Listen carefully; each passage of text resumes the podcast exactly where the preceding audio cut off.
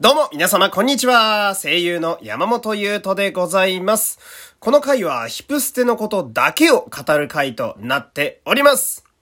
でですね、えー今回は、えー皆様からいただいたお便りも交えつつですね、えーようやく、まあ、世の中のこう、ごちゃごちゃをくぐり抜けてですね、えスタートしたこう、ヒプノシスフレイバという、まあ、ヒプノシスマイクのお祭りとでも言いましょうかね。えこちらについてちょっと喋っていきたいなという、そんな回になっております。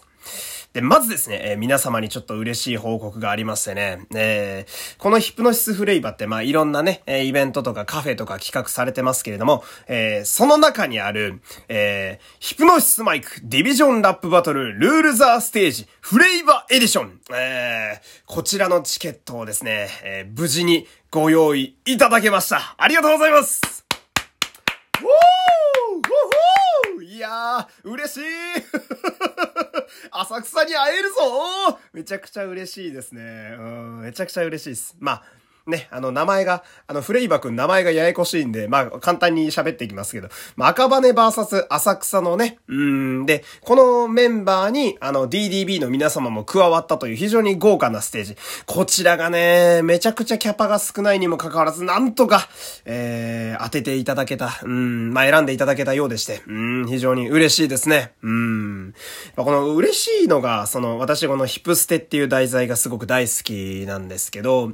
まあその原作にいない赤羽と、そして浅草のメンバーたちもこう、まあ公式からちゃんと、えー大事にしてもらえているというか、ちゃんとスポットライトを当てて彼らだけの活躍する機会をこう設けてくれているっていうのがやっぱすごく嬉しいですし、で、かつその今回のまあ例えばツイッターの反応とかを見ていると、その当落のね、チケットの当落の反応を見ていると、やっぱ当たらなかったっていう方がすごい多かったわけですよ。で、これってやっぱりその、そこまでちゃんと赤羽と浅草の人気が出てるっていう証拠にもなってんのがすごい嬉しくてですね。えーまあ、本音を言うとあの映像でもちょっと配信してほしいなっていうのはあったりもするわけなんだけど、うん、とにかく、やっぱ赤羽と浅草っていうこう舞台でしか会えない彼らにもう一度会うことができるっていうのが非常に嬉しいですよね。だって、このフレイバが発表になる前って皆さん次に赤羽と浅草に会うのは8月のライブだろうなってみんな思ってたと思うんですよ。まあ私もそうだったんですけど、うん。その前にもう一度彼らにお会いしてね、でしかも新しいパフォーマンスも見せていただけるようなんで、その辺がやっぱりすごく楽しみやなと。うーん。もう浅草マジで好きなんだよな。うん、浅草いいよね。うん。でもこれさ、赤羽バーサス浅草っていう話を私、初め見た時にね、思ったのが、その、まあ、浅草って親方とかのね、そのセリフとかを聞くにさ、トラック2の様子を見ていると、その、自ら別のディビジョンに打って出るような方々ではないと思うんですよ、浅草って。で、そんな浅草に対して、一方赤羽は結構別のディビジョンに侵略するじゃないですか、あいつらって。うん。で、しかもその、サラギとコクリっていう結構な過激派が二人もいるわけじゃないですか。うん。これを考えると、その、またトラック2の時みたいに、浅草がしんどいシナリオになってるんちゃうかなみたいな、うん、心配がちょっとあったりもなかったりも、みたいな、えーところがあったりなんかしてね。うん。で、ここでちょっとお便りをいつ読みたいんですけど、こちら。えー山本さん、こんにちは、こんにちは。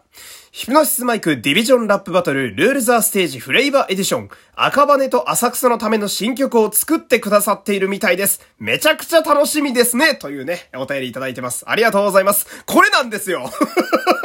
いや、みんなこれなのよ嬉しいよねめちゃくちゃ嬉しい。うーん。やっぱなこのオリディビに曲が追加されるって、まあないことやと思ってたんで、うーん、すごく嬉しい。で、しかも、作ってくださるのが、あの、ケンザ390さんですよ。まあ、直近で言うならね、あの原作の、えーヒプノシスマイクの方で、それこそヒプステの井出浩二さんとタッグを組んで、ライトシャドウという名古屋 VS 新宿のバチバチに熱い曲を作ってくださってるわけじゃないですか。うーん、で、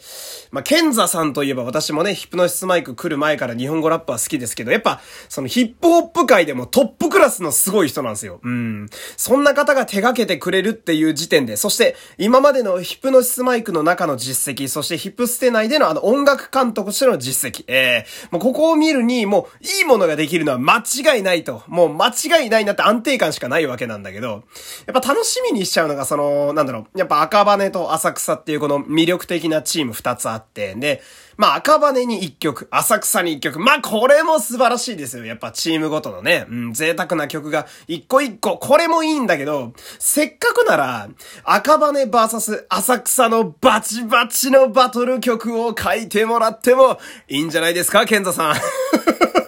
いやー、実現したらめちゃめちゃよだれ出るで、俺はね。うん。やっぱその、面白いのが、赤羽と浅草って、全然考え方が違うじゃないですか。で、赤羽も赤羽なりの正義はあるんだけど、どっちかって言えば割とヒール寄りなところもあるし、で、それに対して浅草は地元愛みたいなさ、うん、守るために戦える奴らだと思うんですよ、彼らは。うん。で、やっぱその、実際にバトルしたところがね、トラック2にもあったけど、強かったんですよね。うん、なんか、新宿に対してわざと負けたんじゃないかみたいな描写もあるぐらいには、彼らは結構な実力者なわけですよ。うん。ここ二つ赤羽バーサス浅草で戦わせたら結構熱いんちゃうかなみたいなね。うん。こう赤羽ないよね。こう怪しくうろついてる国利を見つけて、めちゃくちゃ噛みつく同志郎とかさ。うん、見てみたいっすよね。うん。で、やっぱりその、ケンザさんって、まあ今まで書いてきた楽曲もそうなんですけど、キャラクターへの造形となんだろう、解釈が本当に素晴らしい方やと思ってて、うん。その、やっぱりラッパーってその人物、歌詞とかにこう、リリック載せるときに、その、あの、歌う人だったりだとかね、楽曲提供だったりとか、えー、自分で歌うときもやっぱ色々な心情を考えた上で練り込んでいくわけなんだけど、ケンザさんはその、キャラクターごとのそれぞれの書き分けが本当に素晴らしい。もう、ライトシャドウがマジで素晴らしくて、うーん。あれは、それぞれのキャラの魂の部分の信念のぶつけ合いになってる素晴らしい楽曲だったんで、それを考えると、まあ、その赤羽一曲、浅草一曲の可能性もあるし、バトル曲の可能性もまだわかんないですけど、どの形になったとしても信頼できる素晴らしい曲が来るんだろうななんて思ったりなんかしてね。うーん、やっぱ、楽しみだなおー、生で会えるの嬉しいわ。で、できればせいやそいやもやってほしいんだよな。生でもう一回さ、リングライト振ってみたいですよ。うーん。さあ、そしてですね、ちょっともう一個ヒプステ関連で皆様にお知らせしたいことがありまして、もう担当直入に言っちゃうと、えー、ヒプステの衣装を考えられている中幸さんとですね、ツイッターで繋がることができました。ありがとうございます昨日風呂場でずっと叫んでたよ、マジで。うん。で、しかも、中崎さん優しい方ですよ。ラジオも聞いてますっていうコメントをくれてね、一緒に。うーん。いや、マジで風呂の浴槽でずっと叫んでた。ごめん、めっちゃ近所迷惑だけど。あの、声優の声量のガチの声量でめっちゃ叫んでたわ、俺。うわーやったーやったーうわーってずっと叫んでまして。うん、今もうるさいわけなんだけどね。うん。ちょね、えー、お便りもいつ、えー、読ませてください。はじめまして、はじめまして。お友達がツイッターでリツイートしてたのがきっかけで聞き始めました。いつも楽しく聞いています。ありがとう。ヒプステ、主にカッコ新宿と浅草に狂い、わかる。荒木さんにはまり、透明にまで手を出してしまった私にとって、山本さんは推しの良さをいつも全力で伝えてくださり、また新しい世界の扉を開いてくれる存在です。ありがとう。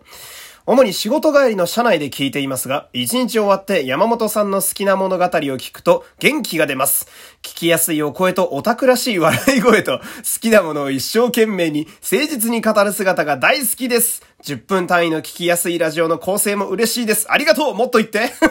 褒めてえー、ヒプステにハマった大きなきっかけの一つに、中崎さんの衣装の素晴らしさがあってわかる私も一度捨ての衣装のことをつぶやいた時に、中崎さんがコメントくださって狂気乱舞したことがあります。うん。中崎さんにリツイートされてフォローされてラジオも聞いています なんて言葉をいただいて、山本さんはどれだけ嬉しかっただろうと思うと、それはもう叫ばずにはおられないに違いないと思って、ツイートのやりとりを眺めながら、お二人の一ファンの私もニコニコしてしまいました。おめでとうございますかっこ、山本さんもお分かりになると思いますが、推しと推しが仲良くしてて嬉しい感覚だと思ってってください。ラジオでぜひ喜ぶお声を聞きたいです。初めてのメールでいきなり長くてすみません。本当はまだ色々伝えたいことがあるのですが、初回から長いと惹かれると思い、そんなことないぞ。もう十分長いですが、このくらいで失礼いたします。これからも配信楽しみにしています。暑くなってきましたので、体調に気をつけてお過ごしください。ラジオネームズココさんというね、えー、ありがとうございます。熱量のこもったお便り嬉しいです。いやー、ほんまね、これなんですよ。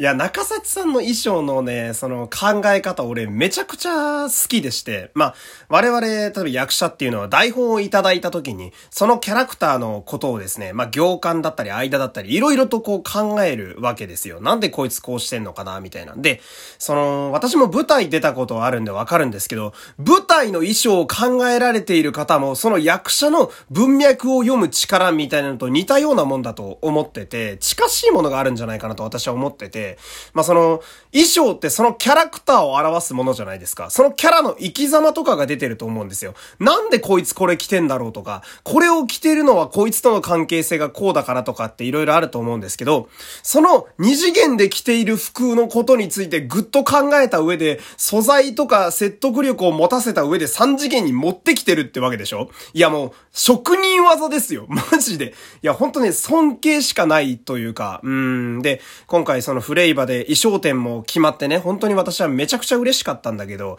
やっぱ近くでこう、ほんとね、穴が開くぐらいジロジロ見たいですね。うーん、カフェもね、あの、さらっと予約しておいたんですけど。えー、もしカフェでね、あの衣装ジロジロ見てる怪しい奴がいたら私やと思っていただければ、今んとこその原作にもあるディビジョンの衣装しかどうやら飾らないようなんですけど、機会があればその折りディビとか糸の貝とか道頓堀の衣装もじろーっと生で見てみたいなっていうところがあったりするわけなんですよね。うーん、やっぱ、ひらみが好きですね、中崎さんの衣装は。ターンした時に綺麗に布が回るキャラが多いので、うーん。まあ、そんな感じで、あの、非常に私はあの、フレイバ君に対してめちゃくちゃ興奮してるってことが伝わればいいなという、えー、今日はそんな回でございました。最後までお付き合いありがとうございました。山本優斗でした。また次回さよなら